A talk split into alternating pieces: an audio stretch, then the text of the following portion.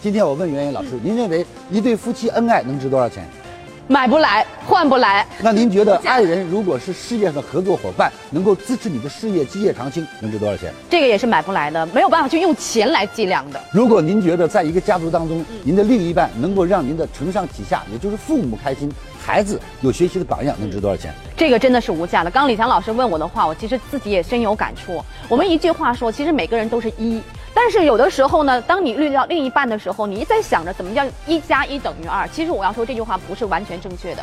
怎么样，零点五加零点五等于一？就是说我们两个人在一起的时候，一定要每一个人磨去一半的个性，磨去一半的性格和棱角，然后去配合另外的一个人，才能达到一个婚姻的圆满。太棒了！其实今天我要告诉大家，夫妻是什么？家庭是什么？夫妻是用来爱的。嗯，家里不是讲理的地方，家里不是算账的地方，家里是在讲爱的地方。